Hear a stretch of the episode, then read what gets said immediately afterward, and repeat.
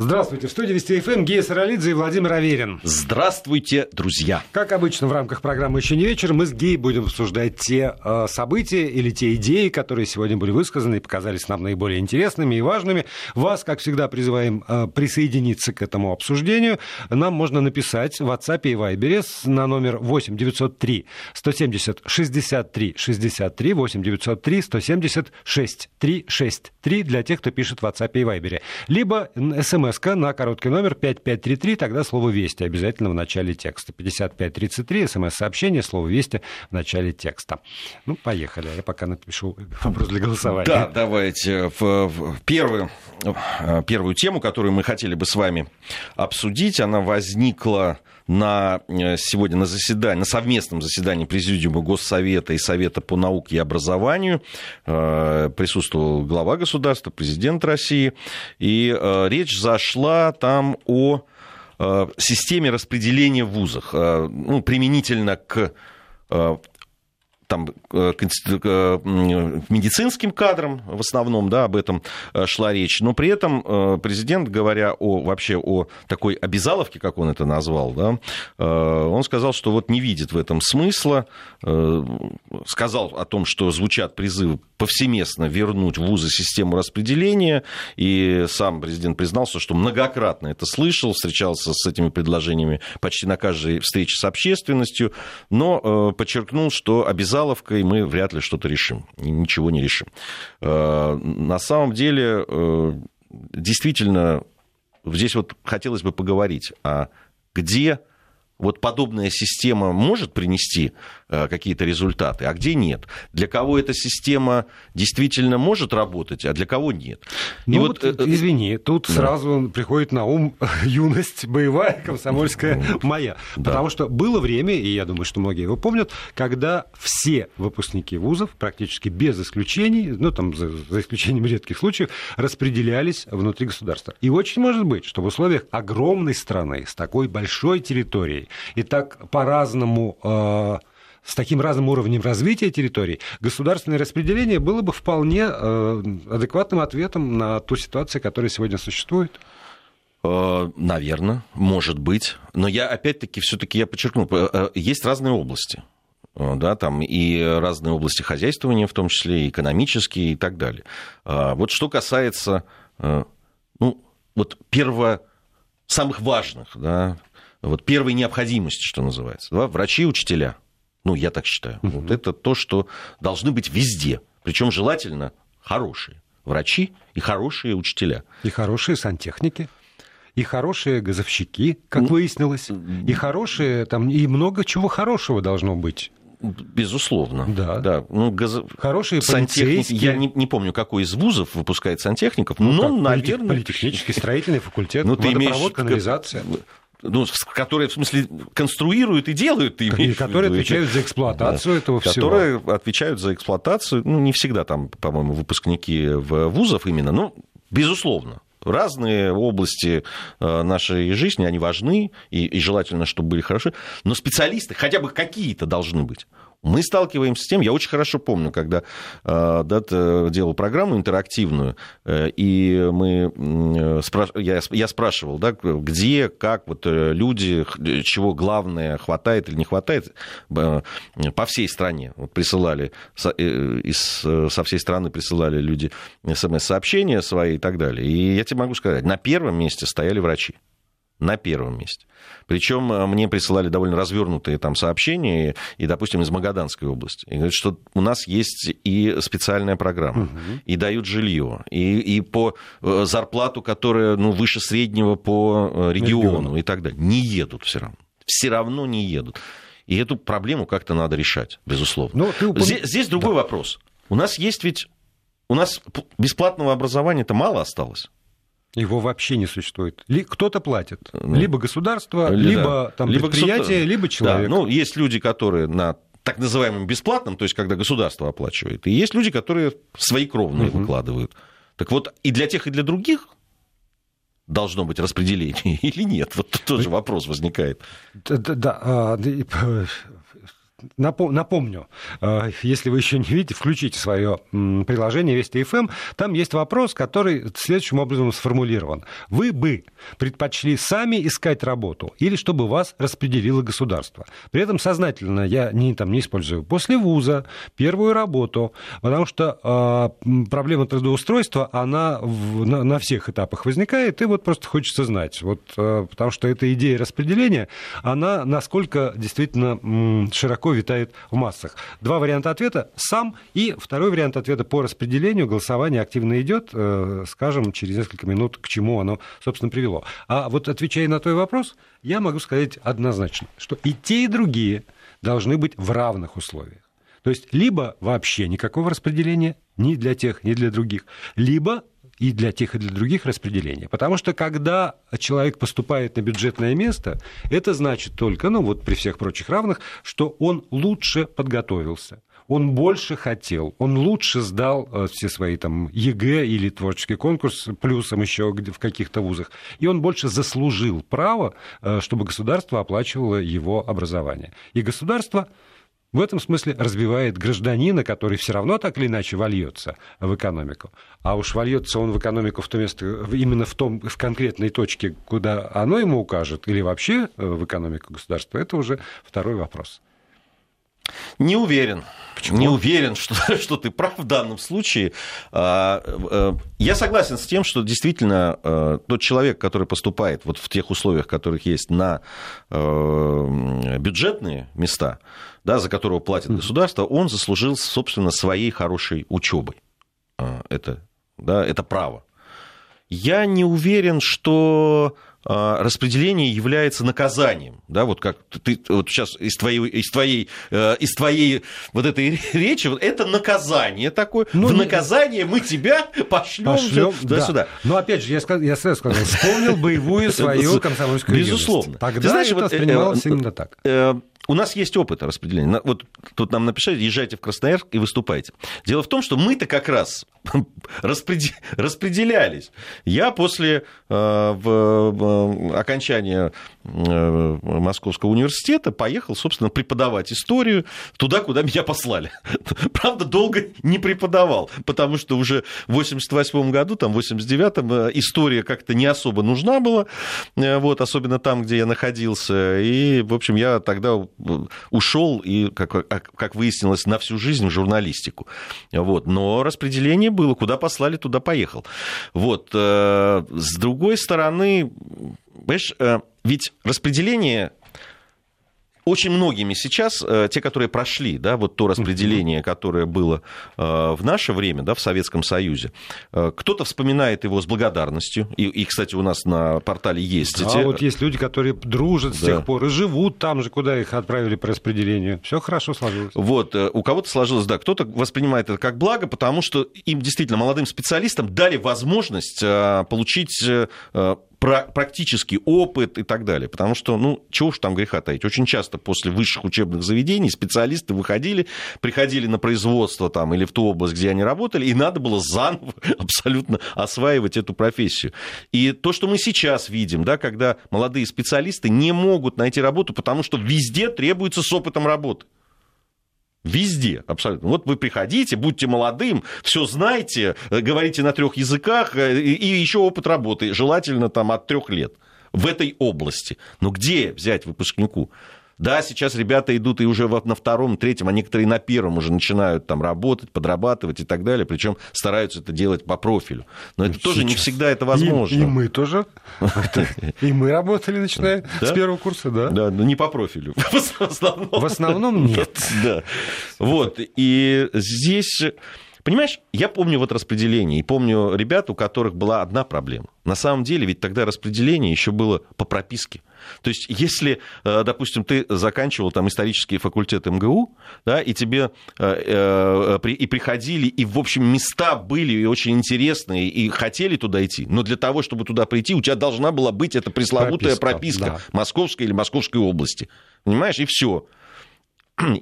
И, и это тут же ограничивало, и между прочим, те, у которых эта прописка была, они тут же становились э, э в, привилегированное положение. положение. Да, но поскольку я заканчивал не московский вуз, то у нас было распределение э, общесоюзная.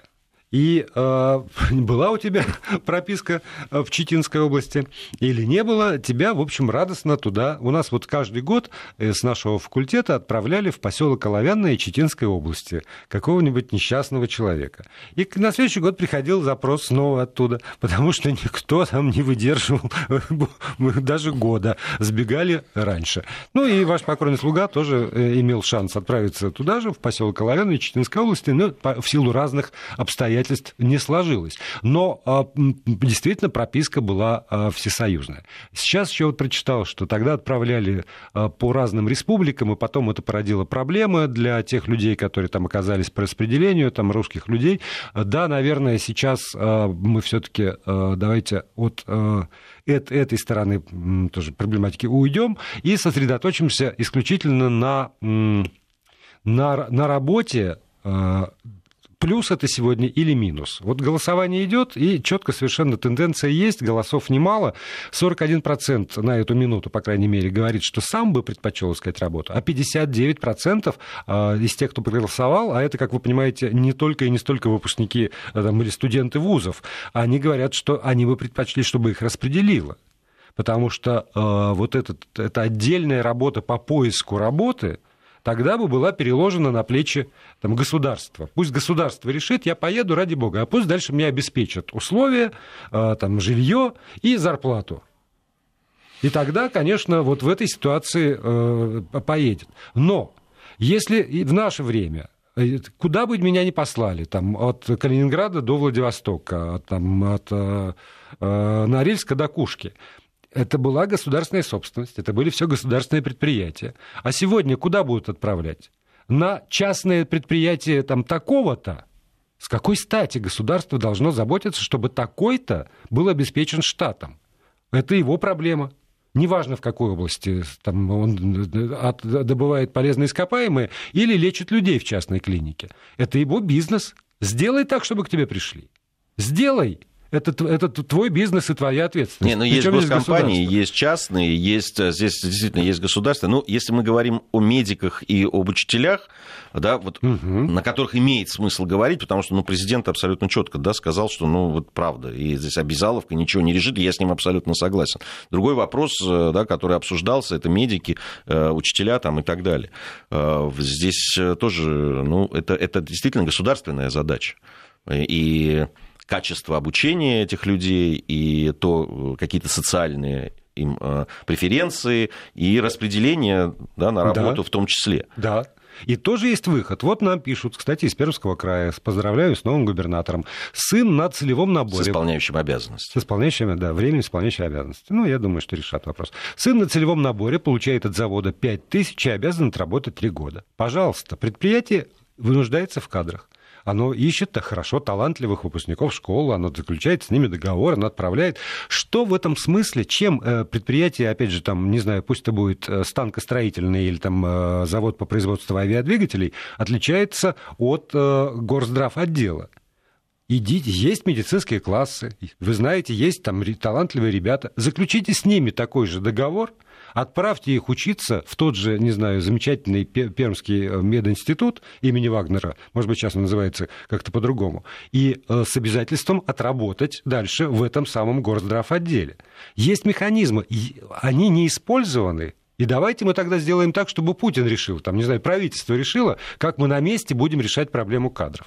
То есть, наверное, для в условиях там, Магадана и Чукотки это, это какая-то отдельная история там, с отдаленными районами. Хорошо, тогда, значит, она тоже решается за счет стимулов, наверное. Безусловно. Но, но вот так вот повально, давайте мы, если уж человек пошел там в ПЕТ или в МЕД, то он э, должен знать, что и куда направить, там будет работать. Почему? Слушай, ну, на, на самом деле система распределения, она, она же никогда не была, что уж прямо вот такая жесткая, что вот тебе дали и так далее. Во всяком случае, ее можно сделать не такой жесткой. Э, да, Во-первых, всег... она была жесткая. Ну, если, если у тебя не было а, открепительного этого талона, который я вырвал из... А, министра. У министра, да, своими собственными зубами. Или там а, у тебя в момент распределения не было написано, что ты беременная жена военнослужащего, то тогда тебя не имели права принять на работу. как выпускника. Понимаешь, как? Э, все, конечно, зависит от области, но я абсолютно точно помню, что у нас при распределении были варианты. То есть тебя не вот тебя обязательно, тебе говорили, есть варианты, вот такие, да, такие, да, такие. Да, вот с твоими знаниями, с твоими, угу. тебя готовы взять вот туда, туда, туда и туда. туда. И ты мог выбрать. Да, может быть, это не было вот э, там вся страна и все, угу. и все, что ты захочешь, но какой-то определенный выбор, безусловно, был. Так он и сейчас есть, потому что все, что я слышу, например, от э, там, опять же, выпускников разнообразных вузов, это э, там, ну, э, это может по-разному называться, но смысл в одном. Так или иначе, появляются представители самых разных компаний которые вот и привлекают. Так, такая вот биржа. Вот мы можем взять на такие условия, на такую должность, а дальше студенты смотрят, они, собственно, купец в этой ситуации, а работодатель в известной степени товар. Это, это конечно же, относится а, к хорошим вузам, там, с хорошей репутацией и трам-тарарам. Но, опять же, когда человек а, по покупает а, в смысле, после, это мне пишут, что откупались в то время. Я не откупался, правда, я там, заговорил до смерти. Вот. А когда человек поступает, то это тоже момент выбора. А куда ты поступаешь? А с какой целью ты поступаешь? Ты поступаешь с той целью, чтобы просто получить бумажку, а потом пойти продавцом обуви? Или ты поступаешь, чтобы получить профессию, по которой ты хочешь потом работать? А вот нам из Краснодарского края пришло сообщение, как всегда нас э, а, уличили в том, что мы не изучили проблему, как обычно. А, значит, вот пишут нам, добрый вечер. В медицинские вузы уже на протяжении почти 8 лет существует так называемый целевой набор. В рамках целевого набора заключается договор между вузом, медучреждением и студентом. В нем прописана обязанность отработать после окончания вуза определенный срок. По предложению президента число таких э, мест доведут до 70%, действительно, это недавно было да. предложение. То есть механизм есть. Проблема несоответствия числа выпускников и вакантных мест. Есть проблема условий оплаты труда, есть проблема востребовать деньги от нарушивших договор и так далее. Ну и обвинение так... в, в неизучении проблем. Слушайте, мы как раз вот только что про это и говорили, что есть механизм, который либо используется, либо не используется. Понятно, что, наверное, странно было бы, если бы там московские медицинские ведомства, там ну, условный горздрав отдел э, мэрии э, Москвы, стал бы заключать вот такой вот целевой набор. Здесь и так хватает претендентов. Безусловно. Есть другая история. Да, целевой набор есть. Да, есть договор. Насколько он нерушим, этот договор? Угу. Понимаете, э, даже до, до, до 70%, если доведут, вы, вот механизм соблюдения этого договора есть или нет? Вот вы мне скажите. Значит, вот смотрите, э, значит, талантливый парень откуда-нибудь по целевому набору учится, показывает великолепные результаты. Его здесь какая-нибудь частная клиника заприметила там или кто-то, да, из, из и даже не частная. Или да, тот же вуз, понимает, что из него да. растет ученый, и, и его надо оставлять и на кафедре. И что? Ну и что? И, и что с вашим этим целевым набором? Заплатить деньги за, по договору, выкупить. Выкуп... Да, сейчас даже этого делать не да. надо. Конечно. Ты же понимаешь. Ну, вот я говорю, следующее сообщение сразу после не изучили проблему из Краснодарского края. Из того же Краснодарского края. У нас по целевому э, набору поехали пять человек в мединститут, все девушки, все вышли замуж и все не вернулись. И что действительно, если договор тогда разрушать семью, наверное, да. То есть тогда тоже девушка знает, что она не имеет права выходить замуж ни за кого, кроме как вот э, за э, того, у кого такая же регистрация, как у нее, по месту, откуда ее послали на целевой набор. Но это же тоже не выход. А, ну вот опять поднимается вопрос, если учился за бюджет, пусть вернет то, что на него потратили.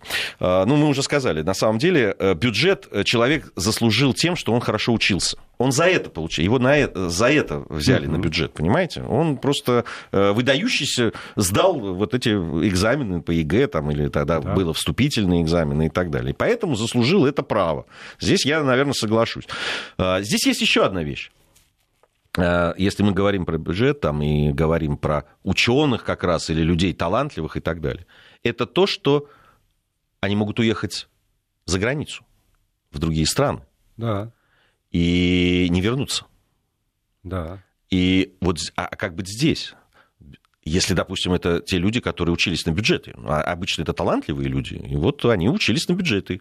Государство потратило на них деньги. Да, они заслужили своим прекрасным там, но все-таки на него потратили деньги. И, и как быть здесь? Потому что как только э, говоришь, что э, значит, они должны отработать какое-то время здесь и только потом получить право уехать туда, э, начинают говорить, а как же свобода? А как же право выбора? Угу. А он заслужил, угу. а он учился, он молодец. Да. Вот, и как вот. здесь быть? А здесь быть очень просто. Надо ставить вопрос, почему, собственно, люди уезжают, с какими целями уезжают. Потому что, например, там к Сколково по-разному люди относятся, безусловно, к этому центру. Но когда ученые с мировым именем, которые в свое время уехали по разным причинам туда, и, в общем, продолжали заниматься наукой, и продолжали э, там, совершенствовать себя, возвращаются и в этом самом э, Сколково преподают тем студентам, которых туда набрали. Вот это что? Они должны были обязательно внести какое-то ограничение, обременение в связи с тем, что они поехали туда. Может быть, тогда действительно надо э, подумать об условиях, чтобы либо уезжали, э, либо не уезжали, либо уезжали для того, чтобы повысить квалификацию, вернуться и здесь эту квалификацию транслировать дальше, передавать. Потому что э, тут я согласен с Путиным, обязаловкой это ничего не решите. Если вы пригоните в кандалах, прикуете какого-нибудь врача э, в, там, в поликлинику, в которой нет ничего, а мы, к сожалению, знаем, что такие есть, или стоит аппарат, например, МРТ, и тоже про это все знают. Но четвертый год уж не закупают расходных материалов никаких, и нет никакого техника, который может там подкрутить какую-нибудь гайку, чтобы он снова заработал. А формально он есть, по всем отчетам проходит. И вот приезжает врач, где нет ничего. Да хоть какими кандалами его туда прикуйте, но он не, не, не хочет он там. Он не хочет не потому, что он людей не любит, а потому, что он видит, как э, там местная власть не любит медицину. Вот тогда этот вопрос надо решать комплексно, действительно, а не говорить только о том, что выпускники и студенты такие ужасные люди. Нет, никто не говорит, что они ужасные люди. Э, есть э, вещи, которые, ну вот, допустим, там э, здесь проводят параллель, что про военных. Вот они учатся да, в высших да. учебных заведениях там, военных, да, и должны отслужить определенное время. Вот да. закон. И за это государство да. этих самых военных поддерживает, обеспечивает в течение их службы, э, отпускает на пенсию по-прежнему, несмотря на все пенсионные реформы. Ну, они эти... у них раньше пенсионные, в да. зависимости от того, где да, еще служат, и какие, лет. какие условия ну, вот, и так далее. И дальше тоже гарантирует им особые совершенно ну, условия. Разные времена по, по у наших военных были, прямо скажем. Я да, говорю там про... А, государство по-разному относилось к своим военным у нас. Чего уж там греха таить. И военные по-разному государству. Ну, действительно, разные были времена. Мы говорим про, про сегодня, поскольку мы решаем проблему завтрашнего дня. Вот я говорю, что тогда это да, государев человек, о котором государство сегодня действительно заботится и обещает ему очень многое, и, раньше отпускает на пенсию. Про всех остальных государства, а, естественно, таким образом не заботится, потому что никто а, не подписывает договор, извините, кровавый, с государством, когда жизнь отдает за государство, и государство жизнью распоряжается, а не просто там свободным временем и там досугом и зарплатой. Ну, э, пафосно, но я, я сути не уловил. Ладно, ну, давайте. Как? Ну, ну, ну, согласись, что военные, военный, когда дает присягу и да. идет в, там, в офицер, он жизнь Без... отдает да, на усмотрение государства. Да, да. В отличие от сантехника, врача и учителя. Да, я не вижу, в чем, э, в чем проблема здесь. Э, да. Давайте мы новости послушаем, потом вернемся. Продолжаем программу. Гей Саралидзе, Владимир Аверин здесь, в этой студии. Вы у своих приемников и с помощью разнообразных средств связи с нами э, общаетесь. В WhatsApp и Viber пишите на номер 8 903 170 6363 8 903 170 63 63. Это для WhatsApp и Viber 5533 для смс-сообщений, короткий номер, слово «Вести» в начале текста, ну и результаты голосования. 42% хотели бы сами искать работу в любом возрасте, а 58% хотели бы, опять же, в любом возрасте и в любой профессии, чтобы их распределяли. Да. Все-таки большинство за, за вмешательство. Ну, потому что это действительно очень серьезная проблема да. для молодых людей. Не только для а, молодых. А? Не только для не молодых. только для молодых, но я говорю, когда есть опыт, все-таки есть в руках профессия и так далее. А ну, когда проще. тебе за а, там 45-50 Э, ближе к 60. Мы, мы сейчас, сейчас в другую тему идем. Нет, нет, нет, я просто говорю, что это не... Просто это... в 60 все равно распределения нет. Хочу... А, Володя, нету распределения нету, для а, нас, а, стариков. А многие хотели бы, чтобы было. Я вот про что а, ну, это объясняю может, результаты голосования. Может быть, да. да. Ну и другая тема, давайте. А, давайте. Ну, бурная, диск... очень бурная дискуссия у нас развернулась. Тут спасибо всем, кто писал. А, президент э, подписал закон, дающий право судам привлекать родителя, который после развед... Э, развода развода живет отдельно от ребенка к оплате расходов на пригодное для ребенка жилье. Документ уже э, размещен на портале правовой э, информации. Э, значит, этот закон вносит поправки в семейный кодекс, добавляя в список исключительных обстоятельств, при которых каждый из родителей может быть привлечен судом к участию в внесении дополнительных дополнительных, подчеркиваю, помимо алиментов, расходов, вызванных, э, э, вот, вызванных этими обстоятельствами, э, пункт об отсутствии у ребенка пригодного постоянного жилья. В действующем законодательстве в числе таких обстоятельств определены болезни или увечья несовершеннолетнего или нетрудоспособного совершеннолетнего, необходимость оплаты постороннего ухода за ним и другие обстоятельства. Э, вот, э, то есть э, решать вот этот жилищный вопрос для одного из разведенных родителей привлекут в том случае, если ребенок лишен пригодного для постоянного проживания жилого помещения. Ну, если условно вот он живет, например, в, с мамой в каком-нибудь общежитии, да, такое вот бывает, да, там, Э, или в, там еще в каком-то... Да где не, угодно. очень... Он да. живет с мамой и просто не платит за свою квартиру. То есть мама платит за, за ту квартиру, в которой живет, в качестве вот этой вот жировки. Съемная квартира. Когда необходимо, съемная квартира идет. Нет, я, я как раз говорю про вот просто оплату жилья. Нет, нет, это, нет? это в, этом, в этот закон это не, не а, входит. То есть... Это только если, значит, ребенок живет в непригодном жилье, которое или его просто нет, и э, нужно второй снимать. нужно снимать. снимать. Да, это съемная mm. комната, это или ипотека допустим, разводятся, ипотека, ребенок живет, значит, они должны как, каким-то образом решать. И вот помимо, значит, э, установленных э, денег, которые должны, э, должен второй родитель давать на ребенка в виде алиментов, он еще должен участвовать в вот в этой либо съеме, либо каком-то там другом оплате вот этого я бы, я бы еще жестче, потому что история про то, как люди там занижают элементы, и в итоге приходят какие-то кошкины слезы. Это вообще, это, конечно, да. ты знаешь, это на, на самом деле это вот как раз эта тема для отдельного разговора угу. вот по поводу алиментов. Как Но она это... бесконечная какая-то, потому что сколько про это говорим, а все вот в ныне. Да, к сожалению, да, и вот э, как раз вот эти послабления, которые в свое время были внесены, я не знаю, там вроде рассматриваются сейчас какие-то законы, которые... Потому что ты, допустим, там не платит человек, да, там несколько лет, но он там потом э, прислал там 2000 рублей, условно, да, и все. И, и, и опять все это... Да. Э, судебные приставы практически ничего не могут с этим сделать, они скрываются от элементов угу. и так далее. Или он официально зарабатывает, не, не да. знаю, в пределах прожиточного минимума, да. и 25% перечисляет. Да. Получите свои там 2 900, вот 2 800, и, и все. Да. И живите как хотите. Хотя квартплата зарплата больше гораздо.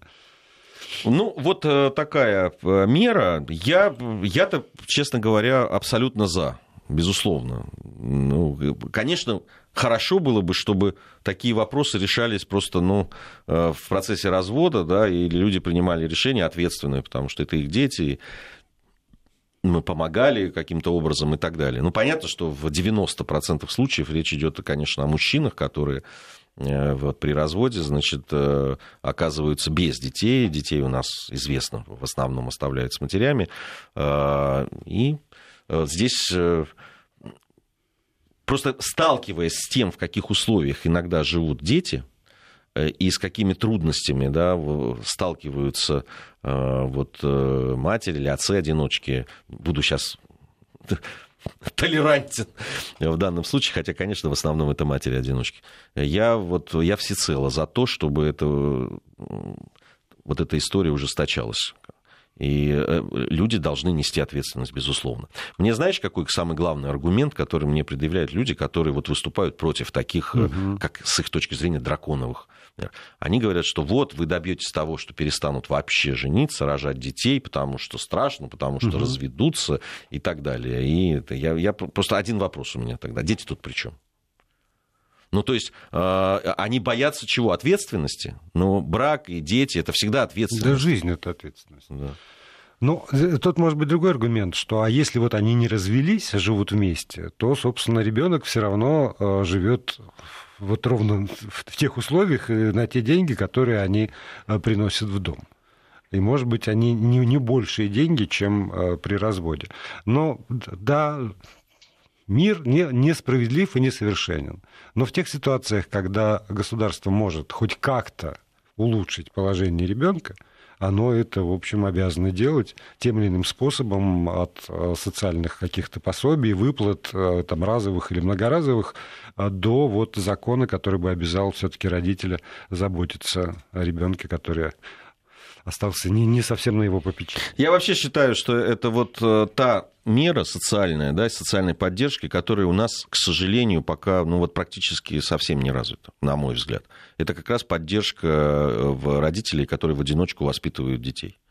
Э, потому что ну, это, это всегда сложно, это понятно, что это меньшие финансовые возможности, это, э, если это маленький ребенок, то проблема с работой и так далее, да, и, и всегда, а если это не один ребенок, да, бывает и с двумя, и с тремя остаются на, на один на один со всеми этими угу. проблемами. И если все-таки меры поддержки, ну, они по регионам разные, но все-таки я вот беру то, что я знаю, там э, столичные регионы, да, то вот поддержка там с детьми, детей инвалидов, да, там э, и так, ну вот э, там в трудных жизненных какой-то ситуации, которые оказались и так далее, они более-менее все-таки, ну, есть и так далее. Вот с одинокие родители тут совсем все непросто. Совсем все непросто. Да. Ну и еще одну тему давайте успеем сегодня обсудить. Э, премьер-министр Михаил Мишустин раскритиковал предложение ведомств кратно увеличить штрафы за превышение скорости в новом кодексе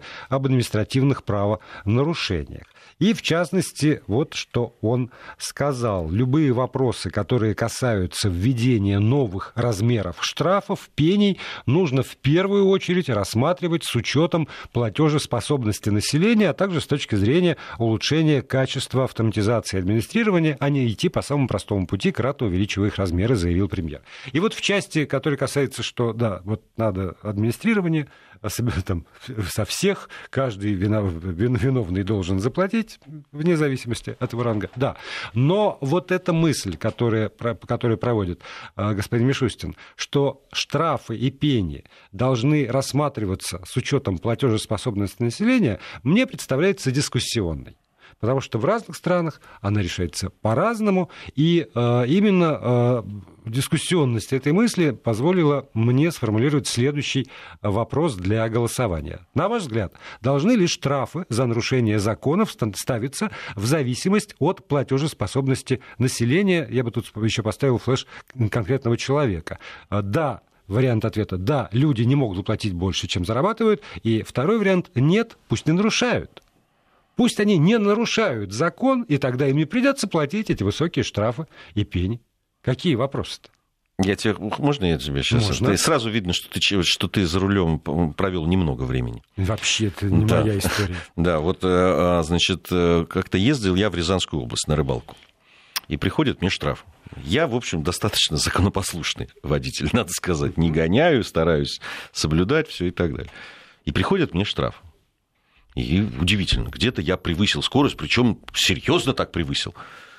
Начинаю разбираться. У меня просто друзья, которые живут в Рязанской области, они говорят, где был штраф? Вон там. А, забыли тебя предупредить. Там, говорят, там потому что ограничение 40 километров в час. Понять, почему эти 40 километров, никто не может. Но знак ведь стоял. Слушай, ну ты, ты знаешь, что такое э, знак? Э, в, это было в, февр... в конце января, после сильного снегопада, и вот э, едут фуры, и, и ты за ними. И, и, и, и не то, что там знак, там иногда просто ты не видишь вообще вообще, что там происходит. Вот Летит это, это. Вот, вот это вот меня изумляет. Понимаешь, знак залеплен снегом, разметка залеплена тоже снегом, но камера, которая фиксирует эти нарушения, всегда чистая. Кто этот неведомый человек, который каждые пять минут подбегает и протирает, так делает так, и протирает платочком? Не знаю, кто это делает, но не, не то, что, ну, поставили знак, наверное, значит, правильно. Я, я сейчас не, не собираюсь спорить с этим, понимаешь? Ну вот, э, и, и, и тебе прилетает. Я, я по поводу того, что э, какие штрафы бывают, нарушать, не нарушать. Разные ситуации э, бывают. Хотя я тоже за то, чтобы не нарушали. Но с моей точки зрения, штрафы у нас сейчас, они на уровне э, мировых стандартов. Да, но но ты... Да, да, но... И вот тебе пишут, если штраф будет от суммы дохода, из Татарстана нам пишут, да. официальный доход у всех сразу станет до 10 тысяч, пишут они тебе. Но, но мы перед программой да, но... с Максимом Каноненко по обсудили, обсудили. Эту, эту историю. И э, Максим говорит, что скоро будут не по, не по доходам, которые вы, да. а по расходам вот вашим. Как это. И по делам их судите, их сказано в первоисточнике, и именно так. И, в общем, при том, что практически э, все уже перешли на оплату э, там, безналичным расчетом. И при том, что с каждой кассы в любом месте отправляется фискальный чек напрямую э, в налоговую службу. При желании можно вычислить, сколько тот или иной человек тратит заметьте, тратит регулярно. И вот именно в зависимости от его регулярных расходов можно вполне вычислять уровень его доходов и вжаривать. Вот почему я э, оговорился, что там не население вообще население, а конкретного человека, потому что тоже же могут быть разные подходы. Либо там средняя у нас, вот средняя зарплата, средний доход, либо у нас есть там безработный, на, на чем он ездит безработный? На Порше. Э, там, и у него из барсетки, из Порше, из этого, украли 5 миллионов рублей наличными. Когда он вышел... Или угнали машину за 6 миллионов у безработного, ну, тоже да, случается. Ну да, и вот, вот вроде как бы и... Ну как, он же безработный, он же не может заплатить 5 тысяч штрафа за превышение скорости, потому что у него же нет доходов. Он же как раз вписывается официально вот в ту самую э, систему, которая вычисляет средний доход по стране. А ему это даже не слону дробина. Я не знаю, что это ему. Мне написали, обратите, а, э, сомнительная история, про мою фуры тоже штрафы получили. Вы уж простите, что я не связался со всеми водителями фур и не спросил у них, получили они штрафы или не получили. Э, вот, э, ну, вот нам пишут, что штрафы должны снижать правонарушения, и это много таких сообщений. Причем тут размер зарплаты штрафника. Объясню. Объясню. Если мы боремся я, собственно, не за это. Это вот Владимир двигает эту историю. Я-то считаю, что здесь все равны должны быть перед законом. Но э, штрафы должны снижать правонарушения, говорите вы. А, значит, для кого-то этот штраф э, это вообще ничто. Угу. И он готов его заплатить. И, соответственно, еще раз нарушить. Для кого-то это серьезные деньги, и да, он 10 раз подумает, прежде чем нарушить. То есть, если мы боремся именно за то, чтобы не нарушали, тогда имеет смысл, в общем, подумать над этим. Э, э, Причем это же мы не вот из головы придумали все это. На самом деле это система, которая э, в некоторых государствах вполне себе работает. Например, в Финляндии, насколько я знаю. Вот если ты э, официально зарабатываешь много, то и штрафы можешь получить за простое, там, ну, там, не знаю, за превышение скорости и так далее. Они могут исчисляться тысячами евро, эти штрафы. Вот и все. Ну вот э, предлагают к лошадям привязать. Ну слушайте, а какая разница? Э, сколько, какой э, мощности у вас машина, если вы, допустим, проезжаете на красный свет? Ну, какая, какая разница? разница да. Или, или не, не уступаете пешеходу? Или совершаете какой-то маневр, который может привести к, к тому, что там столкнутся автомобили. И не дай бог там э, могут пострадать люди. А какая разница? Много, ну, мало? Ну, вот для меня в свое время был, э, был в Финляндии как раз с откровением, когда-то очень давно я про это узнал, что штрафы всегда в зависимости... Ну, да, там, я вот только что да, да, рассказал. конкретному человеку. И, а, понятно, я опять верну к этой цитате, а, когда премьер говорит о а, улучшении качества автоматизации и администрирования. И, по-моему, вот э, автоматизация администрирования – это вот ровно то, о чем мы сейчас говорили. Когда есть, э, как бы мы к этому ни относились, везде есть досье на человека приложения, установленные в смартфонах, за нами следят, то все за нами следит. Уже давайте признаем, что ну, это есть. И если э, оно все-таки есть, то тогда уж то, что касается как раз э, налогов, доходов, это прямая задача государства от Адама. Как только возникло государство, так оно стало собирать налоги. Вот тогда государство озаботилось бы действительно справедливым собиранием э, налогов со всех и с, с минимизацией, по крайней мере, а, максимальной минимизации, возможности уклониться от налога и скрыть свои доходы и а, не заплатить эти самые налоги. А как только появляется вот эта вот а, более-менее полная и ясная картина доходов, тогда да, тогда можно вводить уже индивидуальный подход и в штрафах. Но, но в принципе... Ты знаешь, что тут еще один поворот. Э, э, глава комитета Госдумы по законодательству Павел Крашенинников раскритиковал проект вот этого нового КАП, о котором как раз и премьер-министр говорил, и сказал, что э, ну, вот именно за, что, то, что штрафы очень большие. По его словам, инициатива Минюста возбуждает ненависть к законотворчеству, вот как выразился Павел Крашенинников, что настолько высокие эти штрафы и так далее, что это просто у людей вызовет ну, какое-то э, чувство гнева. А по-моему, мне кажется, что чувство гнева у населения вызывает как раз не то, что э, сам штраф высок, а вот то, о чем ты говоришь когда непонятно, вне всякой логики, вдруг появляются какие-то знаки. Вне всякой логики появляются какие-то вдруг камеры, которые что-то фиксируют. Когда эта камера может фиксировать а, ошибочно, как это было э, в преснопамятный поворот на улицу Росковой, недалеко от э, этого места, и в течение там, месяца или полутора всем подряд, кто останавливался на этом знаке «стоп», уже там э, энтузиасты на 10 минут останавливались, все равно приходили штрафы, но когда все-таки признали, что это эта камера работала неправильно, и штрафы были выписаны а, там тоже неправильно, никому не вернули ни одному человеку не вернули ту сумму, значит, на которую он потратил. А надо было идти куда-то там в суды, добиваться неизвестно чего. Вот это вот вызывает Не, ну ты искреннее да? возмущение. У меня да. Э, так называем было, э, когда был автомобиль, да. у меня было э, разрешение на парковку вот, ну, в том месте, где я живу. Да, там угу. парковочное разрешение такое. И мне пришло значит, штраф, который, хотя я там, у меня все нормально там и так далее. Мне пришлось самому ехать, писать да. заявление там и так да. далее. И только после этого, то есть просто указать, что, вы знаете, у меня вот, вы проверьте, там у вас парковочную и снять, извиниться, нет, этого, этого, этого нет. Да, я думаю, что если бы вот все эти несправедливости и глупости были э, как-то ликвидированы или тоже сведены к минимуму-минимуму, то тогда, э, собственно, вопрос суммы не вызывал бы ненависти к законодателю и к, там, к законодательной работе. Если бы это все опиралось на разумный подход э, к, причине взимания этого самого штрафа. Да, нам лишайте прав за те нарушения свыше 5000 рублей будут все равны. Нет, не будут. Не будут. Не будут. Равны никогда не будут, но это тема для следующей программы.